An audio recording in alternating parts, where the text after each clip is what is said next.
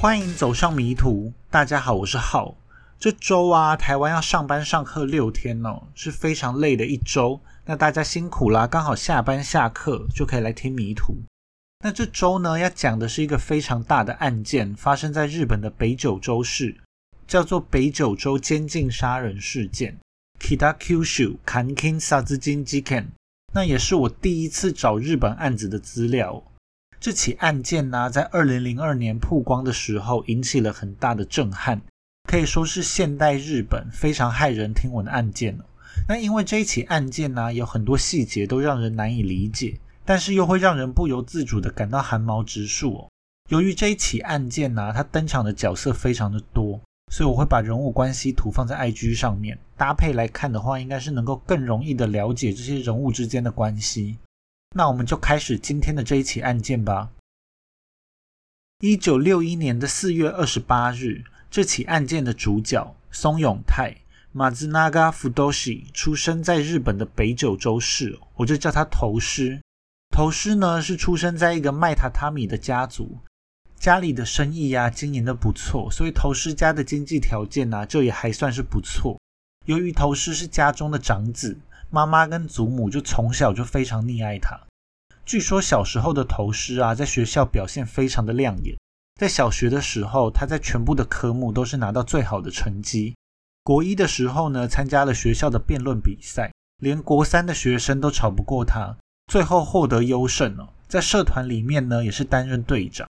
不过有人实际去访问过跟头师同国小跟同国中的同学，同学就说啊，他完全不记得。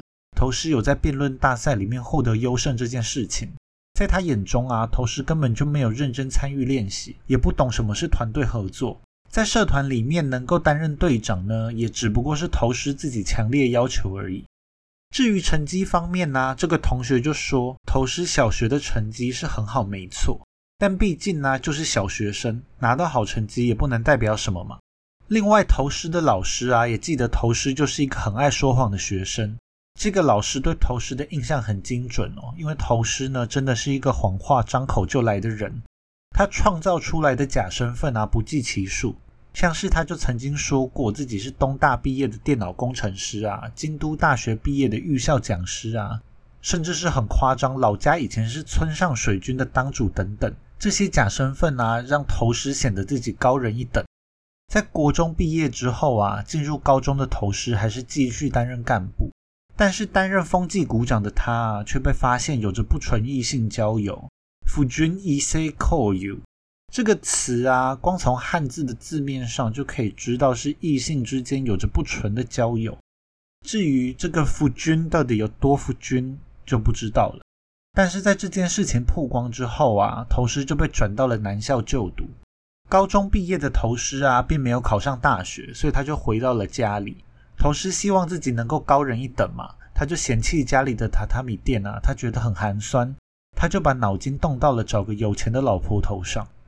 头师呢就查到，在他就读的第一所高中，有一个叫做旭方纯子 （Ogata Junko） 的女生，是来自当地的望族本家，家里有钱有势哦，我就叫她纯子。纯子是在一九六二年六月二十五日出生在九州的九流米市，家里是务农的。纯子的爸爸叫做旭方玉 （Ogata Katashige），是当地的乡绅名流，担任村议会的议员。跟老婆旭方静美 （Ogata Shizumi） 一共生下了两个女儿。纯子呢是大女儿，还有一个二女儿叫做旭方李惠子 （Ogata Rieko）。我后面就会叫纯子的家人纯爸、纯妈，还有纯妹哦。纯子的家教非常严厉。纯子的父母啊，用很严格的权威来管教他，养成了纯子非常顺从的个性。所以在学校里面呢，纯子也是个完全会遵守学校规定的人。他从来都没有谈恋爱的经验，而头师看上的就是纯子这种听话的个性。而且因为旭方家啊只有两个女儿嘛，按照他们旭方家族的传统，之后势必是要招赘来继承家业。头师就从中看出了自己的机会。纯子呢，在高中毕业之后，进入了一家短期大学就读，主修幼教。有一天呢，他就接到了头师的电话，头师想要约纯子出来喝杯咖啡，两个人虽然没有说过话，但是纯子呢曾经对头师在文化季有印象。据说呢，头师掌握着让女生看到之后就会有好感的外表以及说话的技巧，再加上纯子也知道啊，自己身为长女，未来一定要跟家里安排的入赘女婿结婚，而从来都没有恋爱过的乖乖女纯子就很想要在那之前要有一次自己自由恋爱的经验。所以他就答应了头师的邀约。之后啊，在两个人第二次见面的时候，头师就告诉纯子，想要跟他交往，要不然呢，自己就要跟家里安排的对象结婚了。但是头师这一招啊，有点用力过猛。纯子觉得自己没有感受到恋爱的气氛，所以就只是淡淡的回应了他。而头师看到纯子并没有上钩，在把纯子载回家的路上，他就在车上强吻了纯子。没有什么恋爱经验的纯子，在这件事情发生之后，竟然还答应了头师的第三次约会。这一次呢，头师就把纯子骗到了旅馆里面，头师就在旅馆里面强上了纯子。而在这之后啊，纯子就认为自己已经开始跟头师交往。为了纯子家里面的财产，头师对纯子就表现得非常的温柔体贴。不过啊，其实头师前一次跟纯子所说的话是真的。头师真的是高中毕业后不久就结婚了，不过结婚的对象啊，因为跟案子并没有什么关联，再加上因为保护各自，所以资料不公开，网络上并没有什么资讯了，只知道两个人后来生下了一个儿子。但是这个老婆啊，因为受不了头师的花心跟家暴，后来就带着儿子一起逃离了头师。老婆跟头师啊，最后是在一九九二年的时候离了婚。那以为自己在跟头师交往的纯子啊，就莫名其妙的被成为了小三，其实也有可能是小四、小五、小六，因为头师后来说啊，自己随时都跟好几个女性同时保持着肉体关系哦。高中毕业后无所事事了一段时间的头师，最后还是继承了家业，但他嫌弃榻榻米店实在是太寒酸了，所以后来啊，他就把榻榻米店整个拆了。改造成一家卖家用寝具的公司，不过因为头师的经营手法很有问题啊，所以公司啊就需要改不同的名字来规避麻烦。最有名的呢，就是在一九八七年之后，这家公司就改名叫做世界株式会社，所以我后面就会用这一个名字来称呼他。哦。头狮呢就在世界株式会社里面打造自己的王国，这里也是头狮小试身手的地方。在这起案件发生之前呢，头狮就在这一间公司里面第一次展现了他超强的控制人心的能力哦。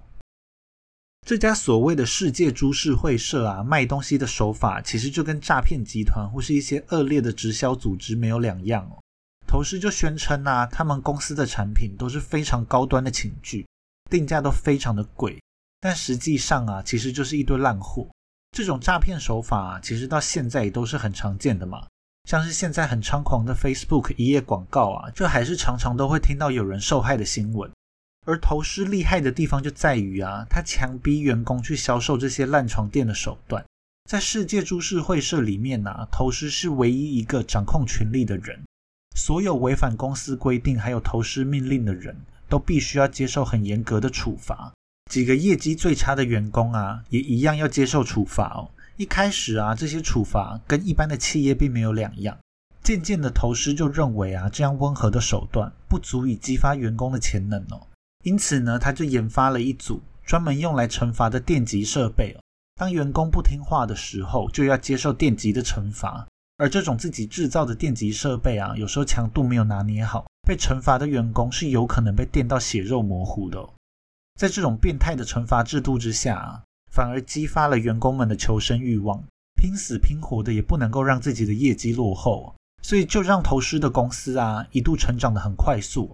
在世界株式会社倒台之前啊，投师就风光了一段时间。投师除了家中有个老婆之外，外面还有纯子这个固定的小三。而头师跟纯子之间的不伦关系啊，在一九八四年的时候被纯子的家人发现了。由于纯子是出身名门望族嘛。父母也都还指望纯子这个长女找一个优秀的女婿回来继承家业啊！现在纯子反而变成一个情妇，当然是他们家族不能接受的事情。纯子的家人啊，甚至还找了私家侦探去调查头师的底细。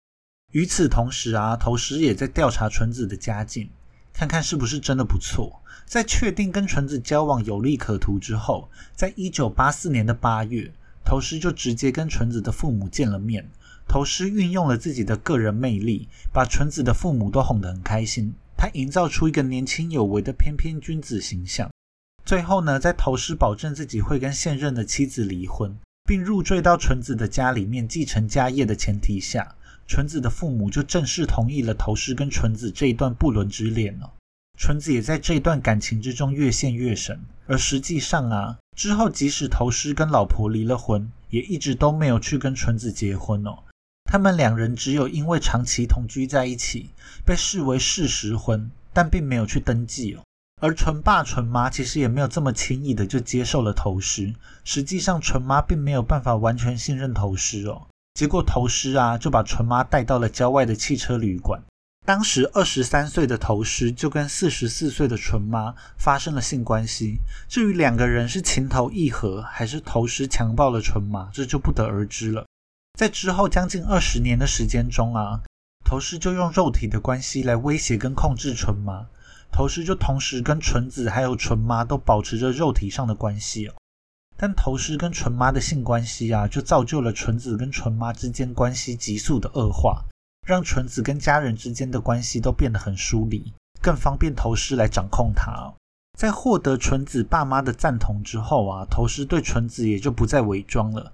他开始对纯子展开强硬的控制手段，头师利用纯子以前的日记，一一质问纯子过往的交友经历。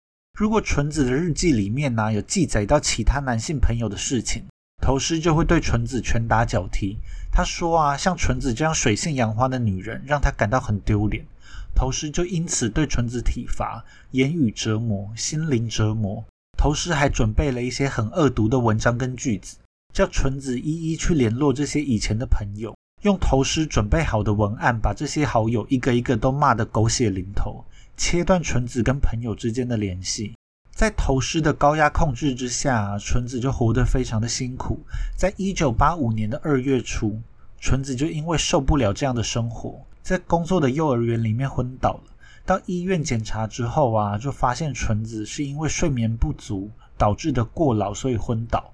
纯子在出院后不久，在二月十三日，纯子因为忍受不住生活的压力，在家里割腕自杀，但及时被纯子的父母发现。而爱面子的父母啊，不敢让其他人知道这件事情，自己的女儿去当小三，还当到要自杀，所以就特别叮嘱了救护车不要鸣笛，不能让其他的人知道。头师知道纯子自杀的行为啊，就非常的生气，他直接去医院里面把纯子给拖回家。劈头就痛骂纯子，说他这种自杀的行为会害他被警察叫去问话，那他们之间的不伦关系就会曝光啊！不只是会造成头师的困扰，也会让头师的老婆感到困扰，纯子自己的娘家人也会颜面尽失。头师就说啊，他对纯子做出这样的事情非常失望，想不到纯子会做出这种让大家都感到困扰的事情，并告诉纯子说，如果他再做这种事情的话。他就会对纯子追讨损失，他就拍摄了很多纯子的裸照。如果纯子再不听话的话，他就要公开这些照片，让纯子一辈子都没办法做人哦。最后在头师的胁迫之下，纯子只好从幼儿园辞职，跟娘家也断绝了往来，转而在头师的世界株式会社里面上班。从这个时期开始啊，头师就全方面的掌控了纯子的生活。由于纯子被头师拐跑了。纯爸纯妈只好把希望寄托在纯妹身上了。于是啊，他们就开始帮纯妹招亲，物色一个未来可以继承家业的好女婿。纯妹就开始了她无穷无尽的相亲生活。最后呢，纯妹在一九八六年的七月，跟入赘到旭芳家后叫做旭芳主野欧嘎达卡子雅的男人结了婚了。那我之后就会叫这个男人妹夫。妹夫呢，原本是一个刑警，后来到了农会里面上班。跟务农的旭芳家简直是绝配啊！纯爸纯妈就帮他们办了一个两百多人参加的盛大婚宴哦，昭告天下妹夫未来会是旭芳家的主人。在纯妹要结婚的时候啊，其实她那时在外面有其他喜欢的男人哦，但是因为有这个姐姐的前车之鉴，纯妹最后就选择服从了家族的安排，接受了跟妹夫的婚姻。知道纯妹跟妹夫要结婚的消息啊，头师非常的生气哦，因为他原本以为已经到手的财产，现在岌岌可危嘛。于是呢，他命令纯子打骚扰电话回家，也打到了妹夫的家里，把这些人都痛骂了一顿。电话的内容啊，就像是你们是要把财产拱手送给妹夫的家人吗？家里都被你们搞得乱七八糟了，或是这就是一场以财产为目的的婚姻呐？原本纯子就已经跟家人断绝往来了嘛，现在又因为这些莫名其妙的电话，家人更不想要管纯子的死活了。所以纯子呢，也并没有去参加纯妹跟妹夫的婚礼。妹夫在结婚之后啊，也一直都没有见到纯子。他只听说啊，这个纯子就是家里的祸端，是家里的瘟神哦。纯妹跟妹夫啊，在结婚之后就一直都是模范夫妻。两人在一九八七年生下了女儿旭方彩，欧嘎达阿雅，我就叫她外甥女。在一九九二年又生下了儿子旭方优贵，欧嘎达 Yuki，我就叫他外甥。他们之后啊，就全部都还会再登场。那再讲回纯子的部分，他在离家之后啊，就没有地方可以去了嘛。他住到了投师公司的办公室里面，也因此呢，就让投师的老婆发现了纯子的存在。老婆对纯子的存在也毫不讶异哦，因为她一直都知道啊，投师在外面的性生活非常淫乱，老婆就很想要逃离投师，但她一直怕投师会报复她以及报复他们的儿子，所以就一直委曲求全的待在投师的身边。让老婆非常惊讶的是啊，纯子对投师几乎是完全的服从哦。老婆跟纯子啊，就常常一起被投师殴打，老婆都会因为受不了这样的家暴而大叫。但是纯子竟然可以做到完全吭都不吭一声，就一言不发的瘫在地上逆来顺受。有一次啊，老婆跟儿子就看到纯子把美乃滋弄到了地上，头师就立刻把纯子暴打了一顿，还逼纯子把美乃滋都舔干净了。老婆马上就崩溃的叫头师不要在孩子面前做这样的事情。但是纯子听到这样的话，完全没有任何的反抗哦，他就马上像狗一样趴在地上，把美乃滋舔了个精光。这时的纯子啊，已经完全失去了反抗头虱的能力，就像是头虱的宠物一样。头虱还像盖章一样，用烟头在纯子的右胸上烫上了自己的名字，也在纯子的右大腿上刺上了自己的名字。在纯子加入世界株式会社之后啊，也进入了被电击虐待的一员哦。而且纯子啊，不仅是上班可能会被电击，在其他的时间呢，只要违逆了头师的意思，投师也会一直垫纯子，垫到自己爽为止。不过因为啊，这个世界株式会社的营运方式很变态，公司的商品品质又不好，到后期啊，员工就很难再找到新的冤大头了，只能半骗半强迫的逼客户买下这些烂床具。很多员工在业绩压力之下，不得已只好去找家人啊、朋友啊打人情牌，请大家帮帮忙。如果没有钱可以一次付清的话，世界株式会社啊还提供了分期付款的选项。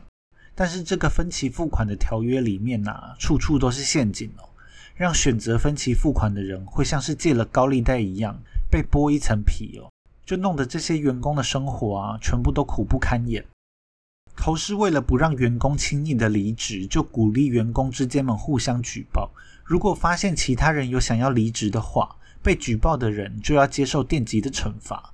当然不只是离职，只要有任何违规的行为，都要举报给投师知道。如果知情不报的人，同样是要接受电击的。久而久之，员工之间的信任关系就荡然无存了嘛。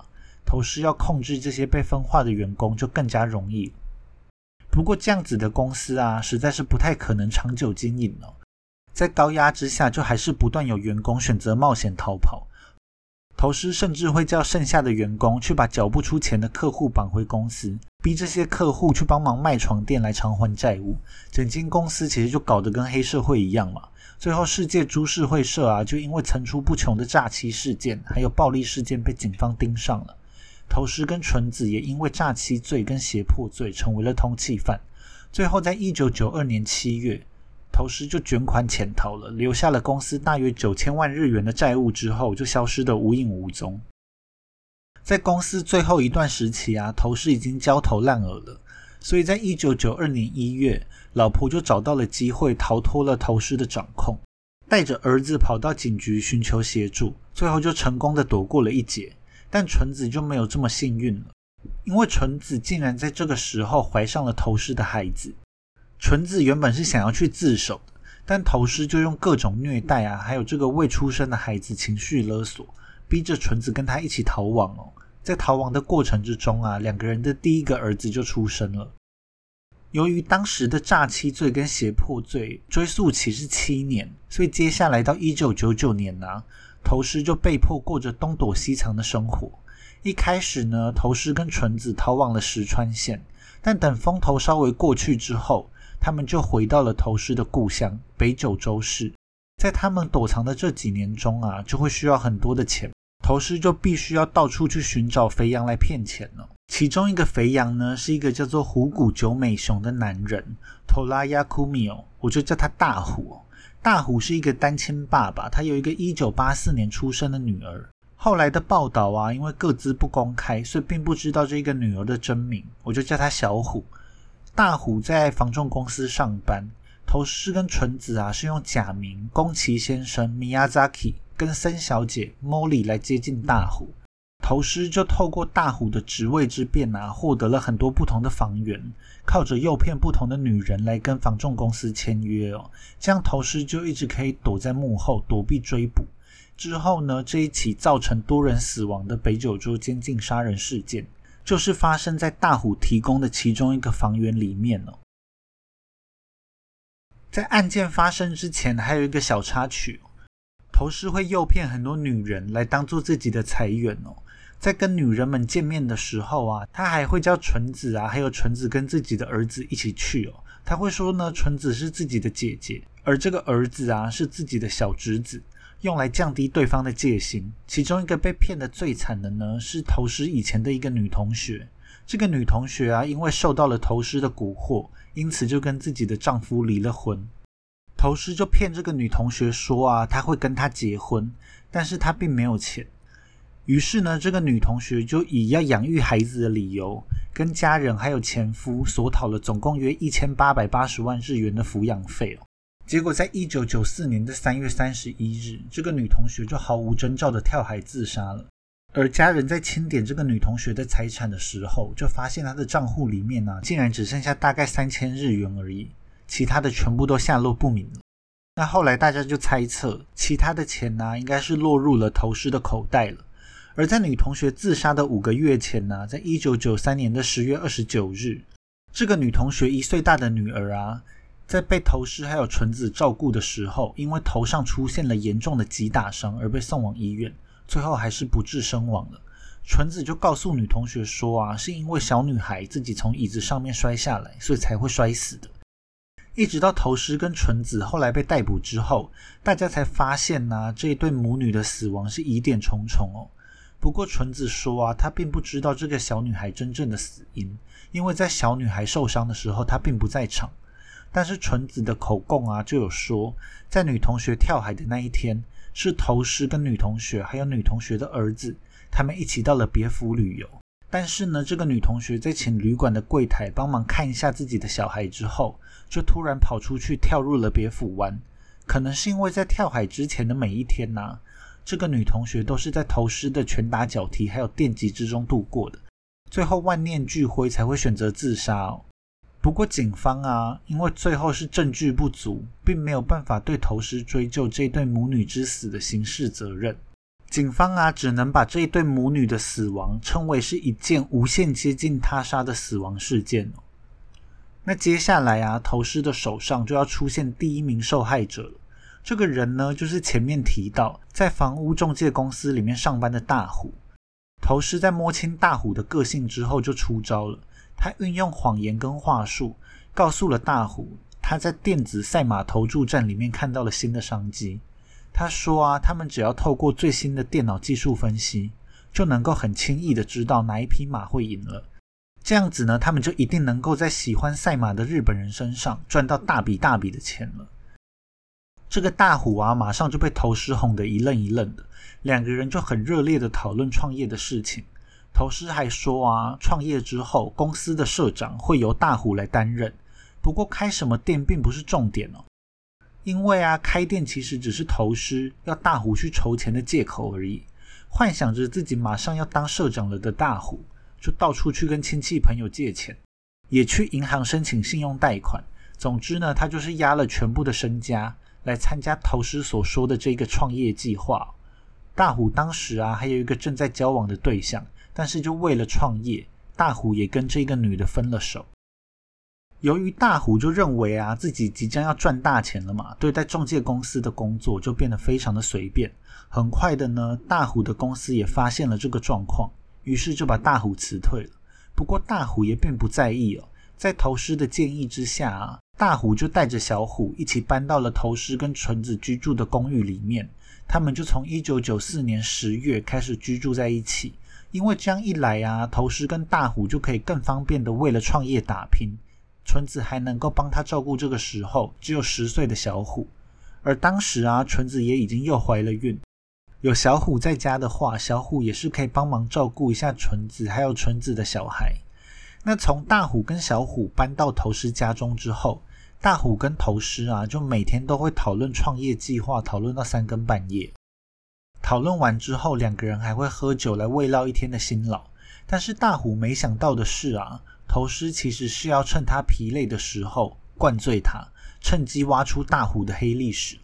于是呢，真的就有一天，大虎在喝得神志不清的时候，讲出了自己曾经以消毒费的名义，跟房仲公司的客人收取了额外的费用。但实际上，他并没有帮客人消毒哦，这笔钱就直接进入了大虎的口袋。当头师掌握到了大虎的把柄之后，大虎的生活呢就有了天翻地覆的变化。第二天呢，头师就把小虎跟大虎都叫了过来，他当着小虎的面把大虎骂了个狗血淋头，说他没有办法相信大虎竟然是这样的一个犯罪者。如果大虎不想要被举报的话，大虎就应该要接受惩罚。给小虎一个好的榜样。那还处在又疲累又宿醉的状况下的大虎，就说了自己愿意接受惩罚。但是大虎呢，并没有想到自己接下来到底会经历到什么样的状况。纯子呢，就在头师的指示之下，把大虎电击到哇哇大叫。在一旁看着的小虎啊，就看傻了眼。接下来的时间呢，头师就把大虎软禁在家，由纯子跟小虎轮流看守。如果敢让大虎逃跑的话，纯子跟小虎就会受到严厉的惩罚。而大虎呢，因为女儿被掌控在头师手上，也不敢轻举妄动。头师怕手上只有一条把柄不够，他还逼小虎写下了一大堆不实的认罪书哦。这些认罪书的内容啊，就像是大虎承认自己对小虎有进行过性虐待，或是他承认自己曾经强奸纯子未遂。又或是大虎承认自己挪用过公司的公款等等的不实罪状。如果大虎不承认这些罪状的话，头师就会反复的电击大虎跟小虎，一直电到大虎签下认罪书为止哦。由于有的时候啊，大虎不认罪，小虎就会遭受到电击嘛。在一段时间下来之后啊，大虎跟小虎之间的关系就成功的被头师分化了。小虎被逼着一起虐待自己的爸爸。头师对大虎的生活限制非常严格，他每天呢只能吃很少量的东西，睡觉跟上厕所的时段也都有着严格的规定。如果违规的话，就大虎跟小虎都要接受电击的惩罚哦。在这一个时期啊，头师其实常常不在家，因为他正忙着用大虎的身份到处骗取资金，很大一部分的惩罚都是纯子在动手进行，而负责惩罚的纯子也是完全不敢松懈哦。因为纯子啊，就怕头师会突然回来，或是根本就是躲在暗处观察他。一旦被头师发现自己竟然偷懒的话，他一定会被电得死去活来。大虎在这样的生活之下，身体状况还有精神状况就很快的都支持不住了。他常常被电击到大小便失禁了，后来甚至没有电击啊，也大小便失禁，他就被头师当狗一样用铁链拴在了厕所里面。如果大虎的大小便掉到了马桶之外的话，头师就会，头师就只是纯子跟小虎用卫生纸把大小便都擦起来，逼着大虎吃下去哦。如果因为卫生纸太干，大虎吞不下去的话，就灌水灌到大虎吞下去为止。最后呢，头师就利用大虎的名义骗取到了一千四百多万日元，在大虎没有利用价值之后啊，在一九九六年的二月二十六日，长期营养不良又饱受电击虐待的大虎，终于支撑不住死去了。在大虎死前不久啊，头狮就命令小虎在大虎身上咬一口。头狮把大虎身上的咬痕拍了下来，之后就吓唬小虎说：“都是因为这个咬痕，所以大虎才会死掉。如果大家去报警的话，每个人都会认为小虎就是杀人凶手。”如果小虎不想要被抓走的话，就必须要乖乖听他的话。头狮就这样啊，把小虎塑造成是一个杀掉爸爸的凶手。而这个时候的小虎啊，只有十岁出头，小女孩就被吓得手足无措啊。头狮还逼着小虎写下认罪书，说自己就是杀死爸爸的凶手。接着呢，头狮就靠着小虎的罪恶感，继续掌控着他的生活。头狮一开始啊，原本是想要把大虎的尸体还有小虎。一起丢到某个医院，但是这样的风险实在是太大了，所以呢，头师就开始研究应该要怎么分尸。就在头师一边研究的时候，他就一边指使纯子跟小虎实际动手来肢解大虎的尸体。根据头师自己的说法，这个处理尸体的方法是他原创的，他是从鱼贩处理鱼的技巧，还有店主的食谱中得到的灵感。这个时候的小虎跟纯子啊，已经完全屈服在头狮的淫威之下，对他言听计从哦。他们就先把大虎的尸体放到浴缸里面放血，之后呢，用锯子把尸体锯成了上百块。事后纯子还记得很清楚啊，他是怎么按照头狮指示的步骤，把大虎的脑子给取了出来。接着呢，他们把尸块丢到锅子里面焖煮，煮到大虎的肉都烂掉，骨头也脆掉之后，再丢到调理机里面打成泥哦。最后呢，他们再带着这些肉泥分成好几次，把大虎的肉啊带到了公共厕所里面丢掉。比较难处理的大骨头啊，他们会开车到海边或是搭船到海上，然后丢到海里面弃尸哦。由于要用锯子锯开尸体是一件非常劳心劳力的事情，这个时候啊，已经要临盆的纯子在分尸到一半，就因为活动太剧烈，马上感受到了阵痛。所以分尸到一半的时候啊，纯子还到医院中生下了他跟头尸的第二个儿子。生完之后才继续回来他们的分尸作业。在大虎死掉之后啊，头尸就完全掌控了小虎的生活。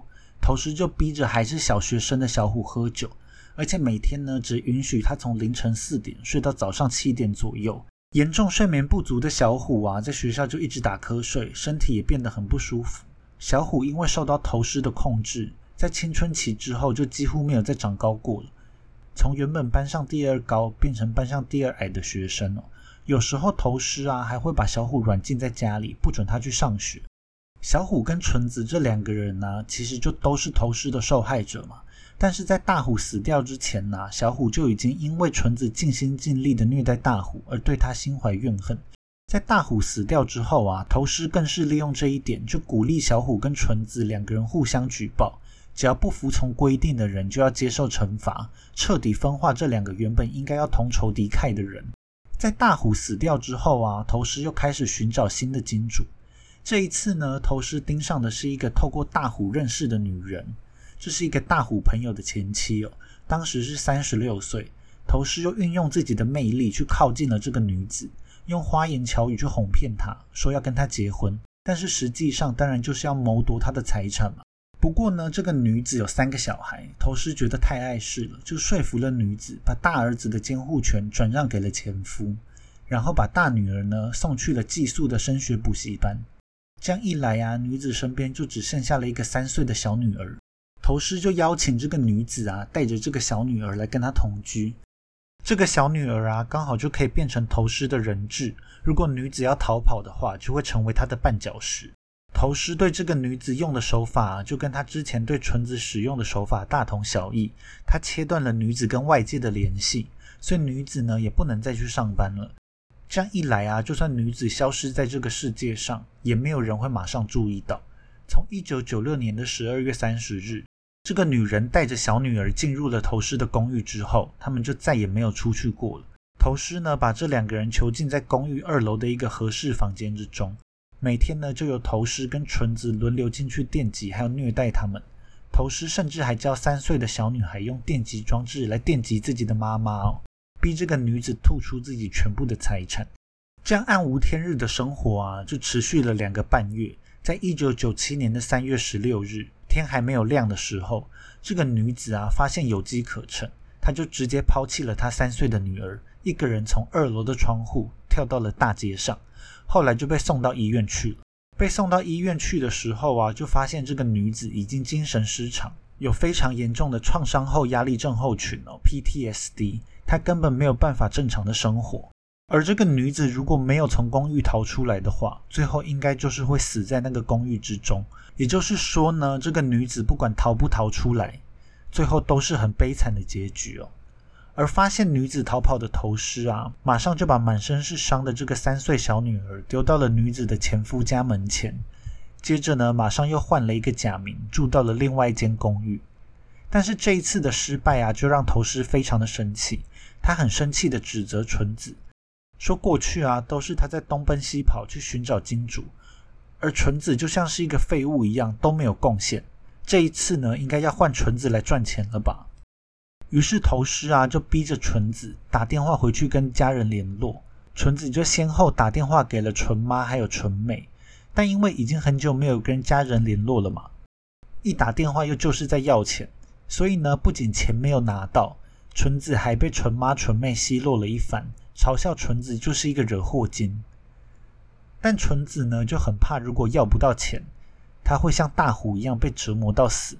所以呢，他就趁头师带着大儿子出门不在的时候，去找了纯妈，希望面对面跟纯妈借钱可以成功。但是纯妈呢，还是很干脆的就拒绝了纯子这个不孝女的要求。可能是因为前几天女子跳窗逃脱的事件，给了纯子很大的启发。于是呢，纯子就带着小儿子逃出了他跟头师同居的公寓哦。但是纯子就觉得啊，他要带着才一岁大的小儿子逃命实在是太困难了，所以纯子就决定把小儿子托付给了一个纯妈的亲戚照顾，并骗这个亲戚说啊，过几天纯妈就会来领走这个小孙子了。在安顿好了小儿子之后啊，纯子就用身上为数不多的钱，在一九九七年的四月七日，买了一张前往汤布院的车票。虽然长时间跟社会脱节，让他难以找到工作，但最后呢，还是在一个好心的老板帮助之下，在一家酒店里面找到了一份工作，担任 snack hostess。那我上网 Google 了一下，这个职业啊，是从英文的 snack hostess 里面翻来的合制外来语哦。从直翻的点心女主人上面，根本就猜不出来是什么意思哦。那其实呢，就是酒店坐台小姐的一种。但是这种 snug hostess 啊，除了要年轻漂亮之外，她还需要具备能够跟各种不同的客人应对得宜的能力。纯子啊，就希望能够在汤布院展开新的生活，靠着这份工作自力更生，彻底摆脱头师的控制。纯子就渐渐找回了过往的生活，在很想念儿子的时候，他就会打电话回老家，听听儿子的声音。好像一切的事情都朝着好的方向发展。在纯子展开新生活的时候啊，小虎的选择不太一样哦。小虎在女子跳窗逃脱之后啊，他就一直被囚禁在厕所里面，头师也并不让他去上学。在被关了三个礼拜之后啊，头师才愿意把小虎放出来，因为这时候啊，纯子已经逃跑了，而头师一个人搞不定他的大儿子，就把小虎放出来当大儿子的保姆。头师也让小虎再次去学校上学，但是啊，小虎因为头师的恐吓跟虐待，他其实一直断断续续的都有去上学，但是完全不敢把头师对他的所作所为说给其他的人听哦。如果纯子真的可以在汤布院这样继续生活下去的话，那接下来的故事走向可能真的会有所不同。但是呢，这一段平静的日子非常的短，在有一次纯子打电话回家，想要跟儿子说说话的时候。听到了一个让他大为震惊的消息，因为纯子的家人啊，告诉了纯子说，头狮在纯子离开之后，在长崎县的西海桥跳海自尽了。现在呢，他们的大儿子跟小儿子都很需要妈妈的照顾，他们就希望纯子啊，可以赶快赶到北九州市，看看后续该怎么办。那听到头狮自杀的消息啊，纯子也整个人都傻了，他迫切的想要回到北九州市来确认这一个消息。于是呢，就跟雇主留了张纸条，接着就搭了计程车赶回了北九州市。纯子抵达了北九州市之后，马上就赶回了公寓。纯子一打开门呐，就看到了一个简易的灵堂，灵堂里面供奉着头尸的遗照。纯子看到这一切，纯子才敢相信这个消息竟然是真的。也就是纯爸、纯妈还有纯妹，他们也都在头尸的公寓里面。那到底事情的发展会是如何呢？就让我们下集继续了。